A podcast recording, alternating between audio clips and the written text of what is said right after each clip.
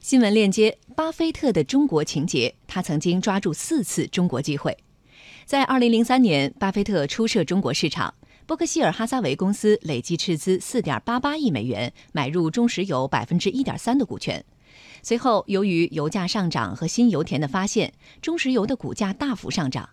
在2007年抛售时，中石油的市值已经高达2750亿美元。这笔生意让巴菲特大赚了35亿美元。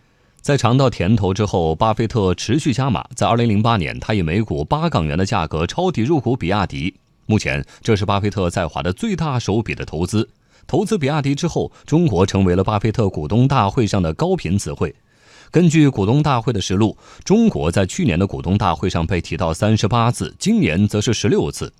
除了直接投资之外，巴菲特还两次以间接持股的方式入股中国航天业。